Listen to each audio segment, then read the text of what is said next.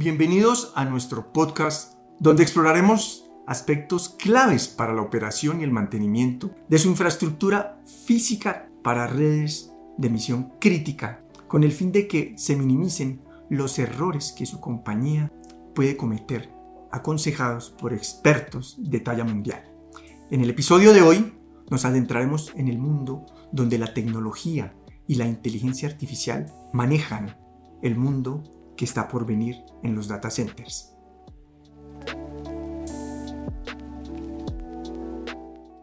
Con la llegada de la inteligencia artificial y la minería de datos, muchos data centers a nivel global están expandiendo su capacidad de cómputo. Esta expansión ha generado la necesidad de aumentar la capacidad de transmisión de información entre los servidores, lo que ha ocasionado un aumento en la demanda de ancho de banda, tanto en la red como dentro de los propios data centers, donde se procesa, almacena y o transmite la información de los clientes. Simon, nuestro socio comercial y líder mundial en cableado estructurado para edificios inteligentes y data center, se encuentra a la vanguardia en el desarrollo tecnológico. Por esta razón, hoy hemos invitado al ingeniero Nelson Farfán, quien durante más de 20 años apoyó la labor de IBM en Colombia y en los últimos 20 ha acompañado a Simon en el desarrollo del mercado colombiano, difundiendo las mejores prácticas en diseño e implementación de cableado con fibra óptica y cobre junto con sus elementos de interconexión para impulsar la transformación digital de nuestra Colombia. Además, Nelson participa activamente en los principales comités tecnológicos de la industria a nivel mundial. Bienvenido, Nelson. Eh, gracias, Gerardo. Bueno, yo creo que el tema bien interesante que nos trae hoy a esta parte, como usted comentaba, sobre los comités. Bien, bien interesante aquella participación porque hoy en día se está viendo el resultado de investigaciones de cinco años para acá que salieron a flote principalmente como un resultado de aquellas acciones que se tomó durante la pandemia. Eh, muchos de ustedes ven que eh, la videoconferencia, la salud, la educación, el trabajo, todo esto tuvo un cambio tremendo que nos llevó a que esa inteligencia artificial, que no es desarrollada de ahora, Hace 20 años justamente estábamos trabajando con el Watson en IBM y en ese momento pues era un computador o supercomputador normal.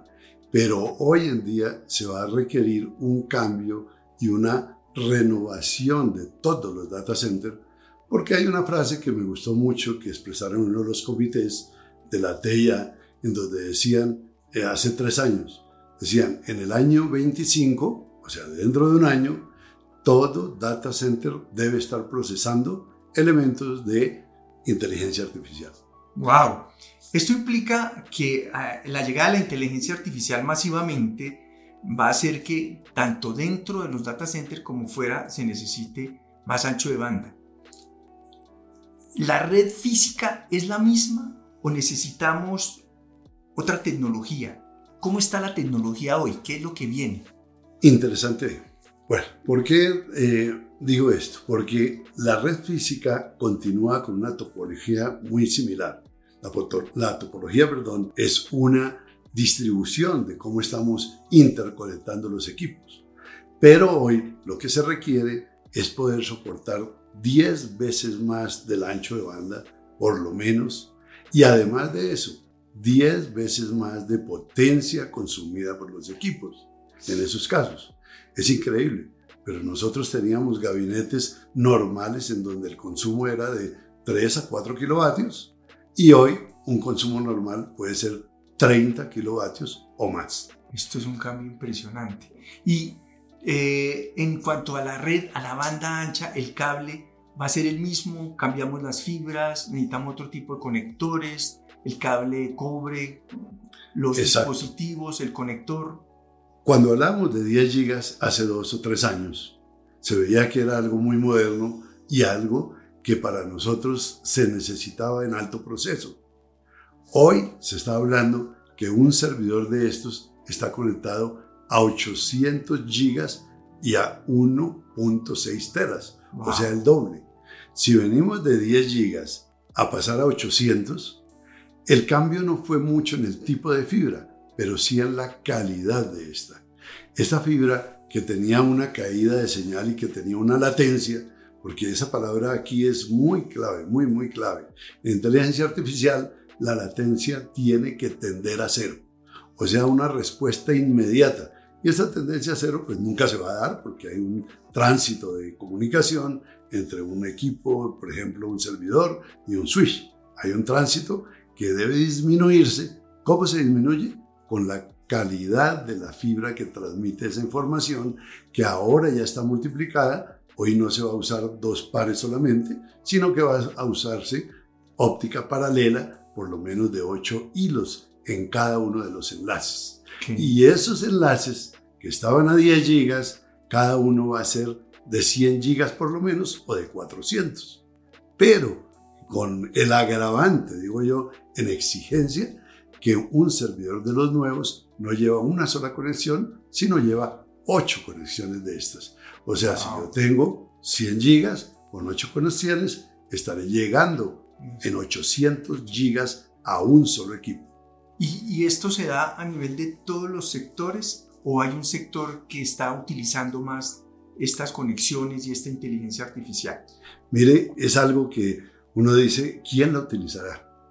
¿Quién es el que va a necesitar eh, procesar de esa manera tan salida de, de los límites que nosotros teníamos eh, hace cinco años? Esta, esta inteligencia artificial iniciaron a, procesarla y a utilizarla las entidades bancarias.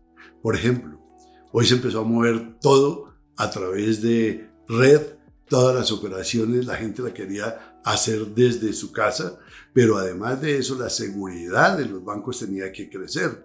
El análisis de un posible fraude comenzó a que esa analítica de datos se diera no solamente para ver es la posibilidad de fraudes o para ver entradas que no eran convenientes para una entidad bancaria, sino también para analizar las costumbres de todos los clientes. Y es uno de los sectores. El otro sector grande que se vio eh, beneficiado, yo no voy a decir afectado, porque muchas veces se está hablando cómo afecta el data center esta exigencia de velocidad no le está afectando, lo está haciendo cambiar.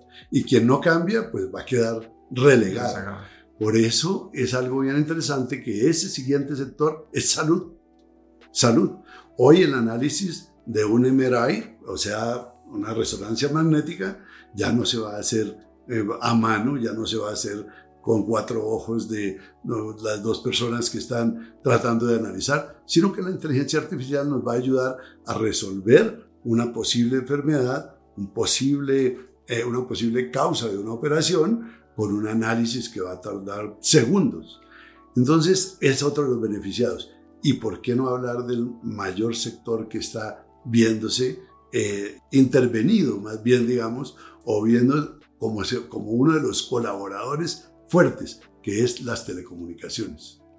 Hoy los data centers de las empresas de telecomunicaciones son los primeros que tienen que empezar a dar esos servicios para poder pasar esa cantidad de datos que la inteligencia artificial está ya utilizando o generando. Porque son dos cosas interesantes.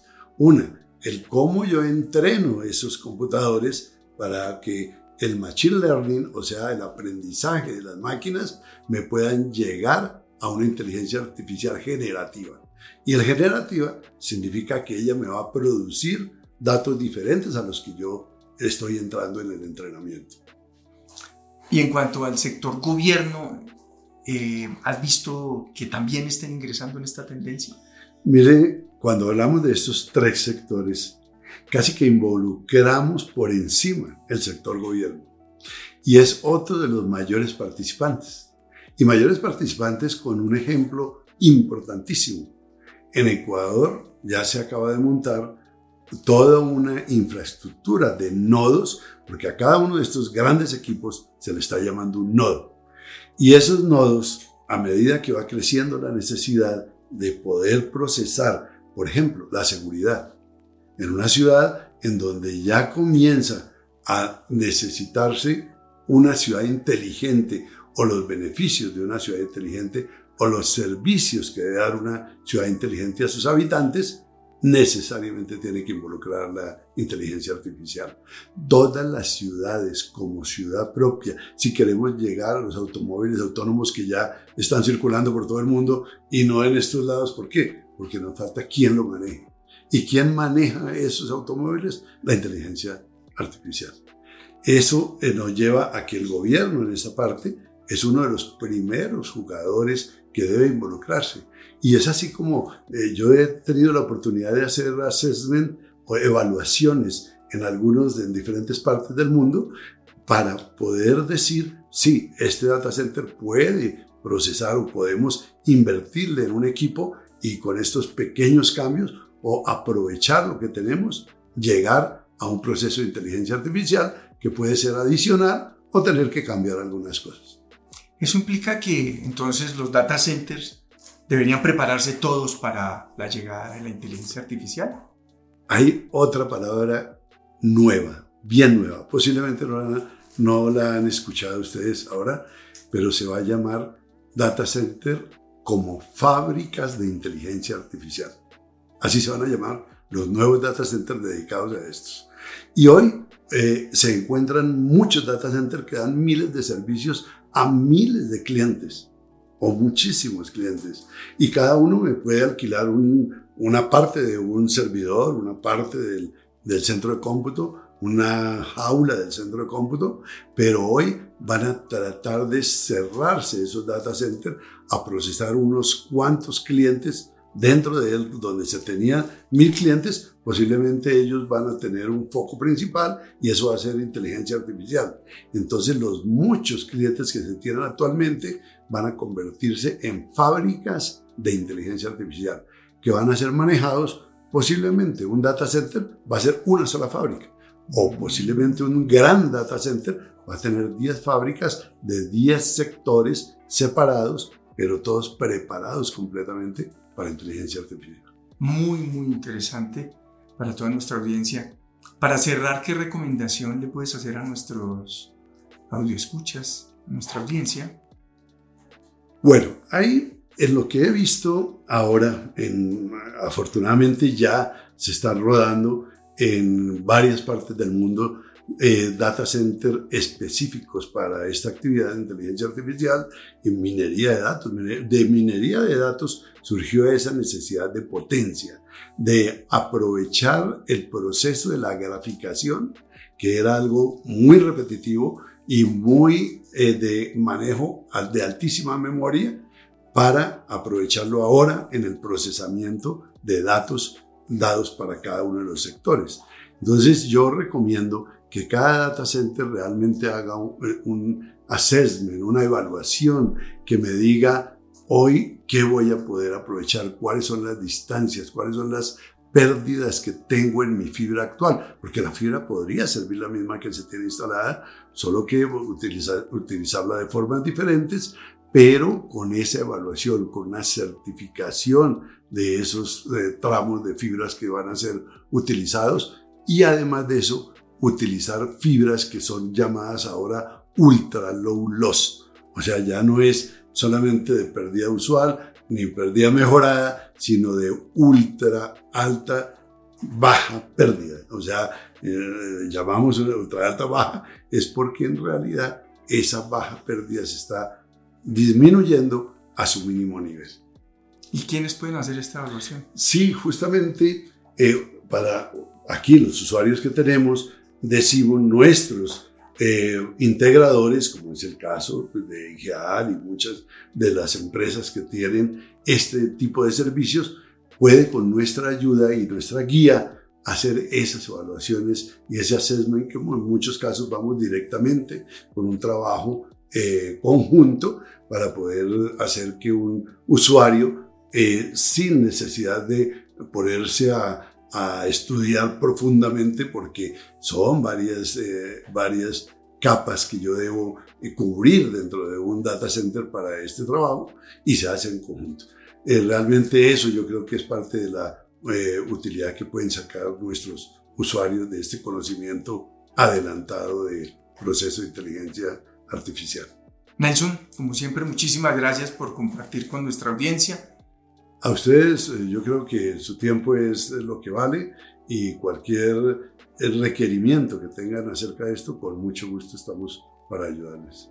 Recuerden visitar nuestra página web www.ingeal.com, seguirnos en nuestras redes sociales y los esperamos en nuestro próximo episodio con un tema que estamos seguros les interesará. Muchas gracias.